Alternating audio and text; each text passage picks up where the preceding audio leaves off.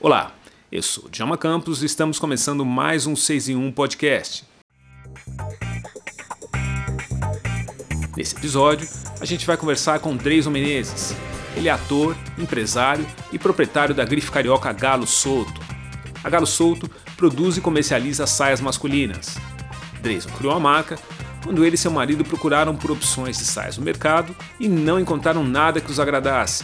A Grife tem entre seus clientes nomes como os atores Babu Santana, Rafael Zulu, Carmo Dallavecchia e Ícaro Silva. Claro, vários clientes que resolveram se libertar de um código de vestimenta que aprisiona o homem. Em nada colabora para evoluirmos nas conversas sobre o que somos e o que desejamos ser. E a Galo também vem levantando a boa e necessária discussão sobre masculinidade frágil do homem brasileiro, incluindo aí, claro, o homem negro. Além disso, a Galo Solto também tem colocado belas opções de saias masculinas no mercado. Nessa ótima conversa, eu e Dreyson falamos sobre negritude, história da moda, masculinidade frágil do homem brasileiro e como anda a sua produção de saias masculinas. Que agora conta com um novo acessório, o porta-galo. E antes que você se pergunte, aí meio constrangido.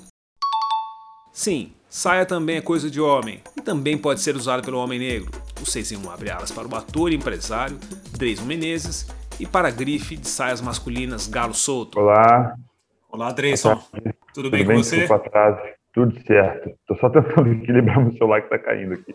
Não, tranquilo, tudo bem? Tudo certinho, graças a Deus. Dreyson, eu sou Djalma Campos, eu sou jornalista e produzo esse, esse podcast chamado 6 em 1, que Bom, basicamente o 6 1 só uhum. fala sobre assuntos negros, né? Então a gente já entrevistou é, diretores de banco, jogadores de futebol, enfim, uma ampla uhum. gama de pessoas e assuntos, não só pessoas, mas assuntos. E a gente também dá notícias de, de assuntos uhum. que estão acontecendo. Conta histórias de pessoas que, que têm histórias bacanas para contar. É publicado de uma a duas vezes por semana, dependendo do assunto e dependendo da semana que o assunto tem assunto mais quente, a gente publica duas edições. E daí eu vi que você, uhum. vocês, né? Vocês e seus sócios lançaram, estão lançando, estão fazendo é, saias para homem. Isso, obviamente, me chamou a atenção por um duplo motivo. Primeiro, saia para homem normalmente é um assunto polêmico. E depois, uhum. porque você é um cara negro e eu vi bastante vários homens negros usando as suas, suas peças. É, como é que surgiu essa ideia de fazer uhum.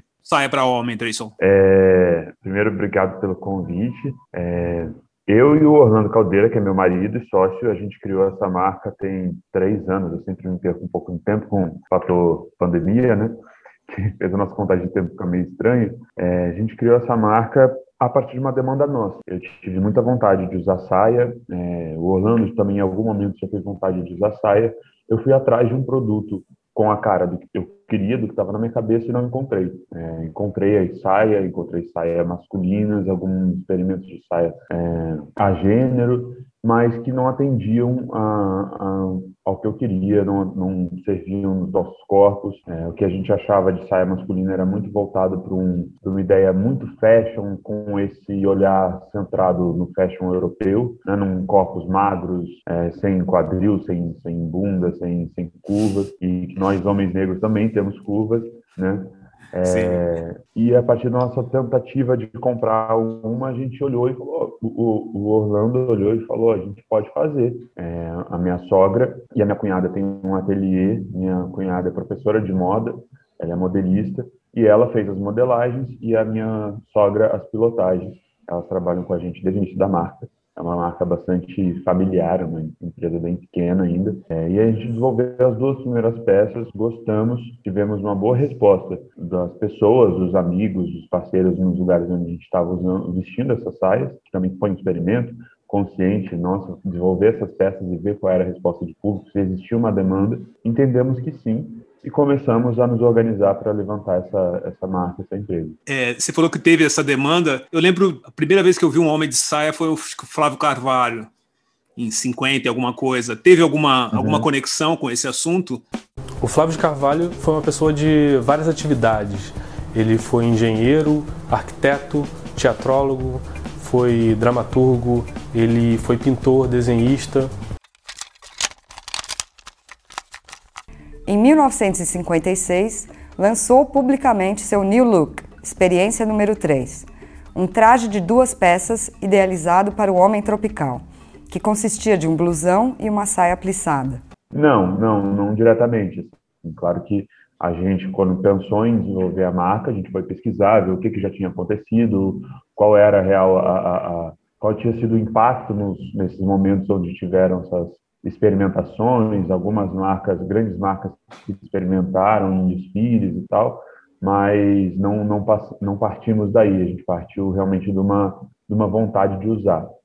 Acho por isso que a gente tem uma aderência tão grande das pessoas que vestem, é uma peça que é feita para você, para caber no seu corpo, assim, no corpo de qualquer um. Eu achei as suas saias muito bacanas e achei interessante porque eu fiquei tentando me imaginar ainda, confesso que eu ainda não, não consegui me ver dentro da saia ainda, mas vou tentar. Eu fiquei pensando na, na, na ideia de buscar na minha memória a saia na história. E fazendo uma pesquisinha aqui uhum. para conversar com você, eu vi que é, até a Idade Média homens e mulheres usavam basicamente a mesma roupa, era uma túnica. E depois da Idade Média, que começou a, a acontecer essa distinção de os homens colocarem mais calça, uma roupa mais um pouco mais contida, e as mulheres é, a, a assumirem a saia como uma vestimenta. Então, é uma coisa que a gente já fazia e parou por uma questão cultural de fazer. Parou em algumas culturas, né? A gente tem o sarong, Sim. Né, ou chamado sarong, cada cultura tem um nome diferente, mas você vê, até hoje em dia, você vê bastante na internet esses vídeos de dança, você vê é, em vários lugares em África é, homens negros usando um tecido, uma capulana amarrada e que tem um formato de uma saia, é uma roupa tradicional é, tailandesa, é, tem no, também na cultura asiática, japonesa, os samurais que usam, que tem uma, uma saia que é tradicional dos samurais, é, a saia escocesa, né, o kilt, que é o mais amplamente conhecido, mas você acha ainda hoje em diversas culturas homens usando saia. Não é uma coisa incomum. É uma coisa incomum dentro desse vestuário ocidental que parte do, da moda europeia. Né? É, e aí é colocado como algo nichado, né? Somente escoceses e muita gente até olha para as nossas saias que não tem nada a ver com kilt e chamam de kilt ou preferem chamar de kilt porque faz mais sentido na sua cabeça. Né? A gente consegue colocar numa caixinha que elas já conhecem. E não, é uma saia mesmo, voltada para o corpo masculino. É, em algum momento, mulheres não da, da, nossa história, mulheres eram proibidas de usar calça. Né? Então, e hoje é, um, é uma peça completamente normal no vestuário feminino. Então, essa ideia de, de, de, de que saia não é para homem, não pode, é muito, é, tem a ver com o alcance de informação que você tem sobre história e cultura. Né? É, pode não ser um, uma peça de hábito do nosso vestuário ocidental, mas mas está aí ainda hoje em diversas culturas e já foi muito forte e muito mais amplamente usado é, na antiguidade, entendeu? As roupas dos guerreiros romanos era uma saia. Era uma saia. Né? Falando de guerreiros, de, de, homens que eram símbolos de virilidade e de força. Né? A própria os cristãos, né, que Cristo usava uma túnica, que era muito mais próximo de um vestido do que uma roupa do que a gente hoje entende como como masculino, né? Então tem a ver com pegar algumas coisas que já estão no nosso imaginário e entender como pode fazer sentido hoje. Wilson, você falou de, de recepção, do, de como o seu público vem recebendo as peças. Na semana passada, o, o, a seleção brasileira recebeu praticamente uma intimação para incluir a camisa 24 entre os números possíveis da escalação. E a gente vive num país muito machista, né? machista e homofóbico e racista ao mesmo tempo. E é, você falou da recepção das, das saias como é que as pessoas, como é que o seu público está recebendo as saias, principalmente o público negro que tradicionalmente carrega esse estigma de ter que responder por uma virilidade, uma masculinidade muito mais forte do que o branco. Praticamente é, é ao, ao, negro é imposto a necessidade de ser ou macho, ou reprodutor, ou isso ou aquilo, Aí vem você com uma linda saia e oferece para um homem negro usar. Como é que está sendo essa recepção? Você falou, começa falando, né, que a gente vive num país racista, homofóbico, e eu acrescento a isso um país burro e simplório, com uma identidade muito frágil. Né? Você começa falando do exemplo do, da gente não ter o número 24 na camisa da seleção. Exatamente. É...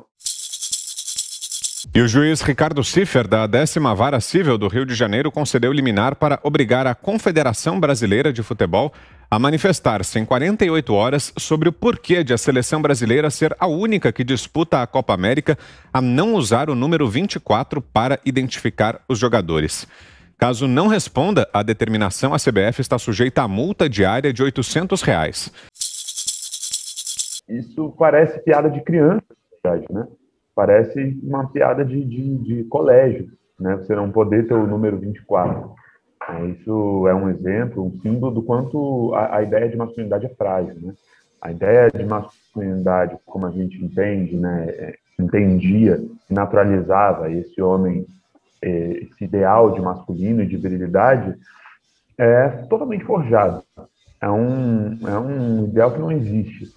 Né? Ainda mais para nós homens negros. Né? Nós homens negros, a gente não discute a masculinidade né, o homem. Nós ainda não somos vistos perante a sociedade como o homem, nós somos o homem negro. Né?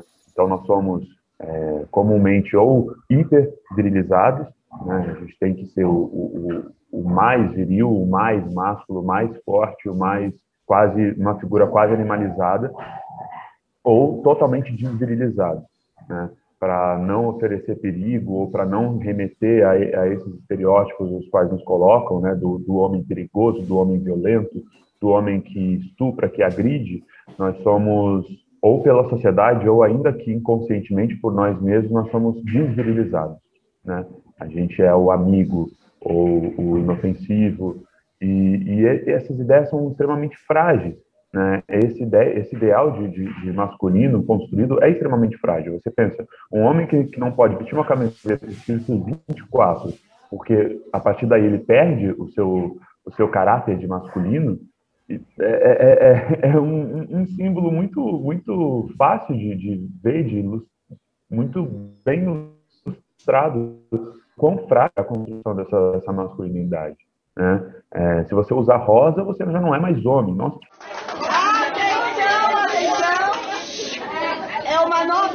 Brasil.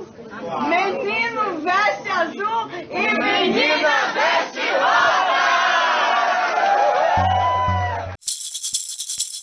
É muito frágil. Se você beija o seu amigo no rosto, ou se você demonstra afeto, você já não é mais esse o homem, né? Você vê o quão frágil é essa masculinidade. Na construção de uma identidade própria, de uma identidade do reconhecimento de que a gente não vai chegar a ser o homem, que é o homem branco, né, dentro dessa, da visão da sociedade racista, a gente se permite um pouco mais. Então, a gente se permite cores, a gente se permite uma capulana, um chapéu diferente, um brinco diferente, uma vestimenta diferente, né? Então, dentro disso, a ideia de usar saia parece muito mais possível, né? Então, não é uma ideia, as nossas saias masculinas, bem por nós sermos homens negros, todos os nossos modelos, 90% são negros, é, também dá uma ideia de que essa saia é para você, homem negro. Por isso também a gente tem tantos clientes negros, a gente tem, você vai, vai ver tantas pessoas negras usando as nossas saias. Porque é pensada a partir de corpos de dois homens negros, é pensada por dois homens negros, é, é uma empresa movida por uma família negra e com uma, que faz questão de ter a cara dessa marca com pessoas negras. É isso, falei a beça. Ah, não, foi legal. Dreyson, você falou de, de. A gente falou de cultura, falou do, de um lado meio, meio social, da, da, da construção da, da saia. Como é que isso está é, como é que está o lado econômico da sua marca de saia? Está rolando? Está funcionando? Vocês estão vendendo bastante? Em quais são os mercados? Vocês têm loja? Como é que está o, o, negócio, o galo solto? Rolar e funcionar é relativo nesse período, né? Sim, qualquer sim, sim. marca pequena, ou de qualquer produto nesse momento de pandemia, é, sofreu, sofreu bastante, né? A gente tem uma especialidade que a nossa ainda é uma roupa diferente. Então, no, nossos maiores gatilhos de compra é, sempre foi evento, é, um casamento, uma formatura, uma festa especial, uma ocasião especial. Né? Esses eram os nossos principais gatilhos de compra e a gente via isso pela, pela fala dos clientes que chegavam. Né? E com a pandemia, esses eventos, esses, esses, essas ocasiões especiais pararam, acabaram, diminuíram muito.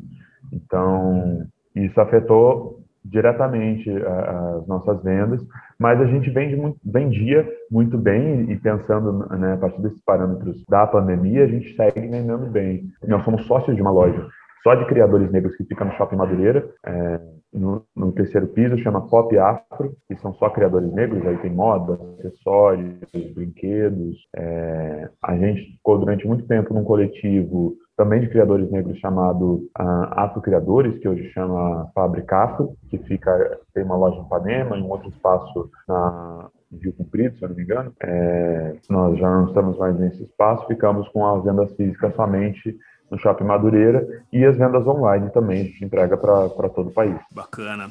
E a última pergunta é a seguinte: além da saia, você já está pensando em algum outro produto para desafiar esse conceito da nossa masculinidade frágil, para quebrar esse paradigma de não poder usar saia, não poder usar X? Você tem algum outro produto guardado na cartola para lançar e para embaralhar um pouquinho, para mexer um pouquinho com essa questão de não poder usar saia, não poder usar um produto que assim não faz a menor diferença na, na masculinidade do homem? Tem alguma outra coisa que você está preparando para o lançamento? A gente lançou mais recentemente um modelo de saia que é mais curto, que é mais esportivo, para ter uma possibilidade de você usar é, no, no calor. Aqui, a gente mora no Rio de Janeiro, né? Aqui não faz calor, apesar desse ano tá fazendo muito frio, faz Bastante calor frio. o ano inteiro.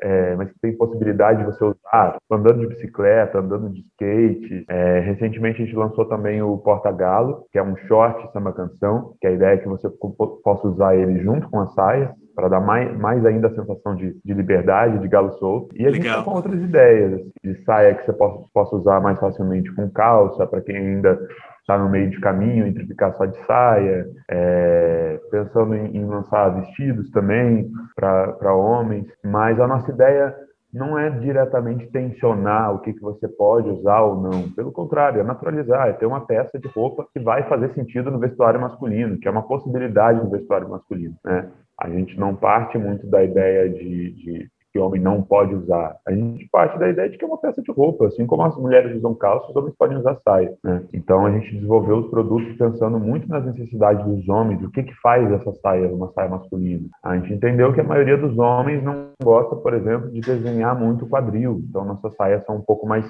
mais retas. É, homem não tem hábito de usar bolsa, apesar de agora ser cada vez mais moda as bolsinhas pequenas, né? mas a gente, todas as nossas saias têm bolsos. Como a gente vende pela internet, todas as nossas saias são reguláveis. A gente teve uns três anos que a gente vende, a gente teve, sei lá, quatro trocas por conta de tamanho. Então, é, são saias realmente feitas para vestirem todos os corpos.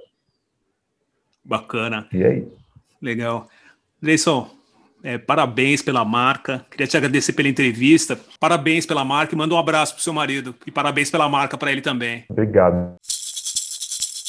Este foi o CZ1 Podcast Entrevista. Ouça a gente no Deezer, Spotify e em todas as principais plataformas de áudio. Se você gostou, compartilhe o link com seus amigos e coloque o CZ1 nas principais redes sociais.